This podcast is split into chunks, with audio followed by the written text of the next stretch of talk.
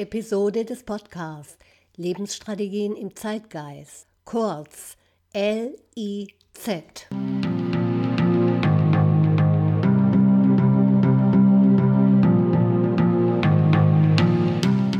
Dies ist ein Podcast für alle Frauen ab 50, die ihren persönlichen Vitalindex verbessern und mehr Freude und Lebendigkeit in ihr Leben bringen wollen. Du erfährst hier, wie das gelingt. Hier gebe ich dir in den nächsten fünf Wochen wertvolle Tipps, wie dein Leben in der zweiten Hälfte schwungvoll und voller Lebensfreude werden kann, wenn du dir selbst erlaubst, deine ganzen Möglichkeiten auszuprobieren.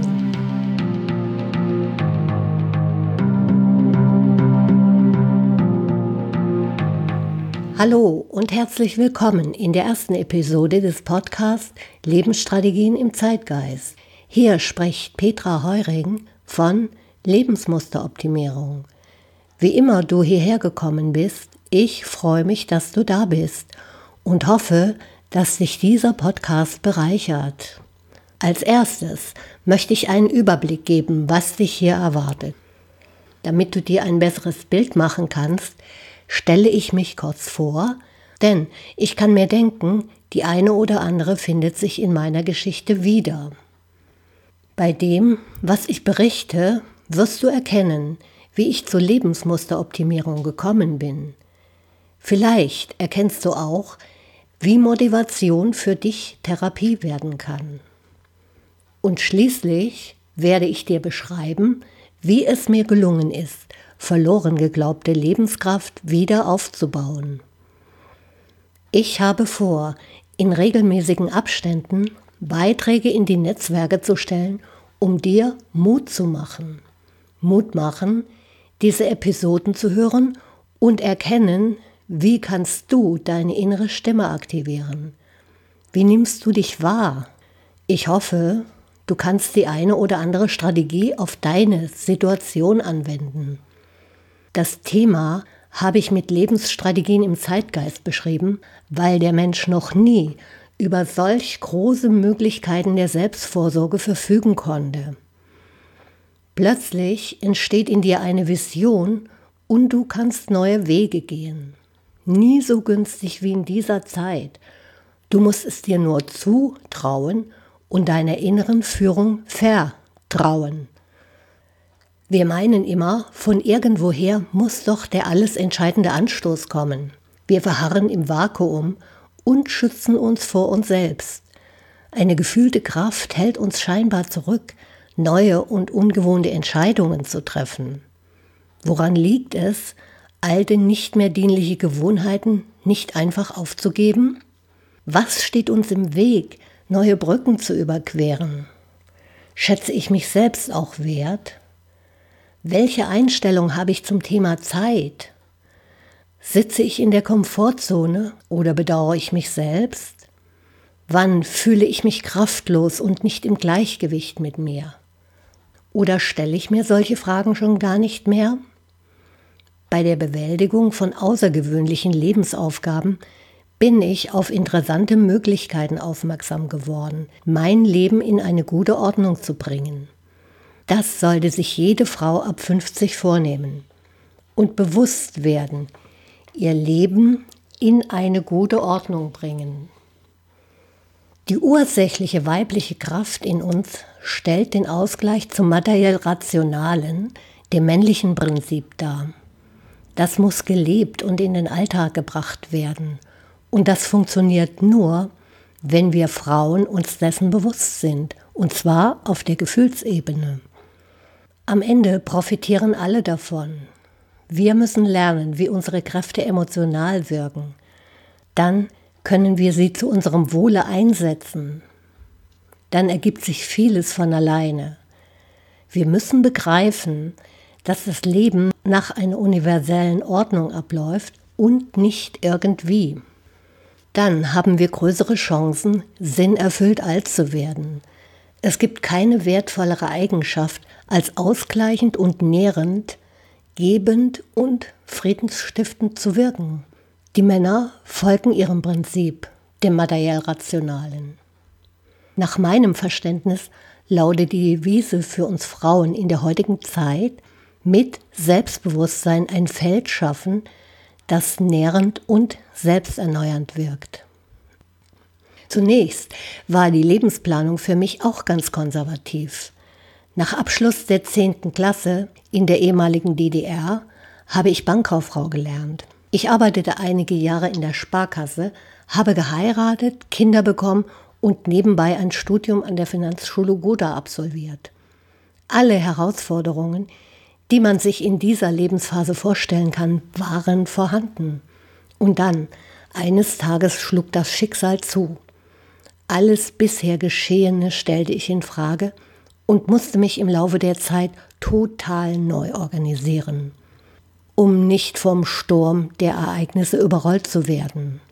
Es kam wie ein Paukenschlag und ich musste erkennen, dass das Leben für mich so geradlinig und wohlgefällig nicht vorgesehen war.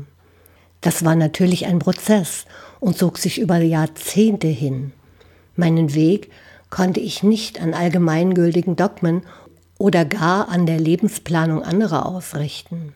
Sehr oft war es mühselig, die einfachsten Dinge des Lebens zu bestreiten, manchmal sogar schmerzlich.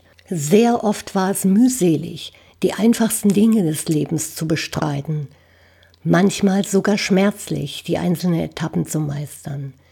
Die mir zugewiesene Rolle musste ich mehrfach neu definieren. Jahrelang befand ich mich in Such- und Findungsprozessen. 2007 entschied ich mich für ein Seminar zur ehrenamtlichen Begleitung schwerstkranker und sterbender Menschen. Obwohl ich mich mit dieser Entscheidung schwer tat, ja sogar mich innerlich sträubte, stand da eine dringende Notwendigkeit im Vordergrund. Im Nachhinein erwies sich dieser Schritt als therapeutisch wertvoll, vor allem für mich selbst. Hierbei musste ich eigene, für mich gangbare Schritte gehen. Immer wieder habe ich mir den Sinn dieser Maßnahme vor Augen geführt, was damit erreicht werden soll. Die ständigen inneren Auseinandersetzungen zwischen Annehmen und Loslassen führten erst längerfristig zum Erfolg.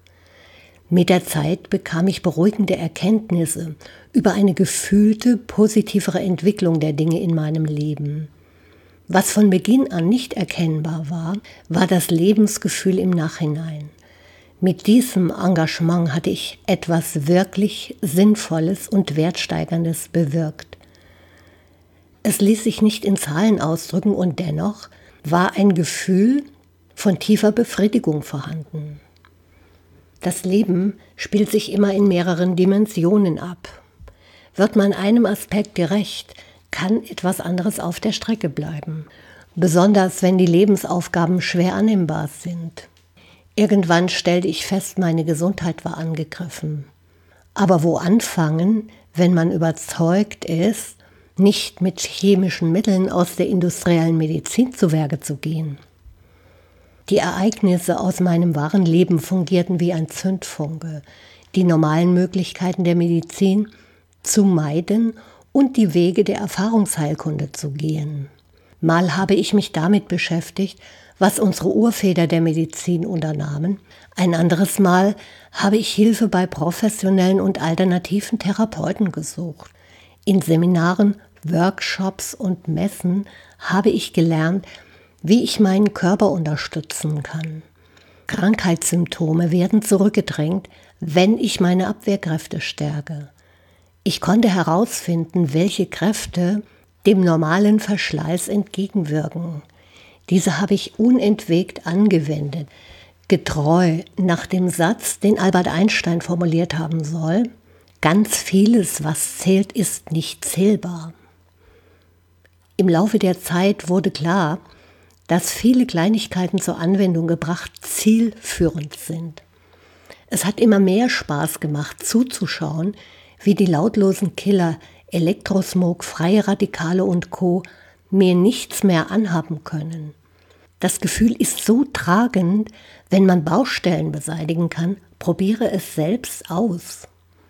In mehr als zehn Jahren habe ich gelernt, dass eine Intuition keinesfalls überhört und das sogenannte Bauchgefühl nicht vergewaltigt werden darf, selbst wenn es noch so dringend gelebt werden möchte. Kommt dir das bekannt vor? Jeder ist von Natur aus mit ganz individuellen Potenzialen ausgestattet, die es ermöglichen, optimale Lebensbedingungen für sich zu schaffen. Voraussetzung dazu ist, Mut für Entscheidungen aufzubringen und diese konsequent ins Handeln zu führen. Mut steht in diesem Fall für Machen und Tun. MUT. Dabei ist die Macht der kleinen Schritte nicht zu unterschätzen. Der erste wichtige Schritt ist also eine klare Absicht setzen. Diese Arbeit ist für mich Lebensmusteroptimierung.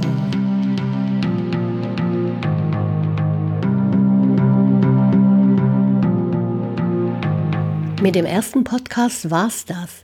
Ich bedanke mich für deine Aufmerksamkeit und würde mich freuen, wenn wir uns in der zweiten Episode Lebensstrategien im Zeitgeist wiederhören. In den weiteren Folgen will ich dir anhand der fünf Attribute Klarheit, System, Konstanz, Verbindung und Spaß schildern, wie Vitalität und Lebensfreude organisiert werden können. Alles Gute für dich und bis zum nächsten Mal. Petra Heuring von Lebensmusteroptimierung.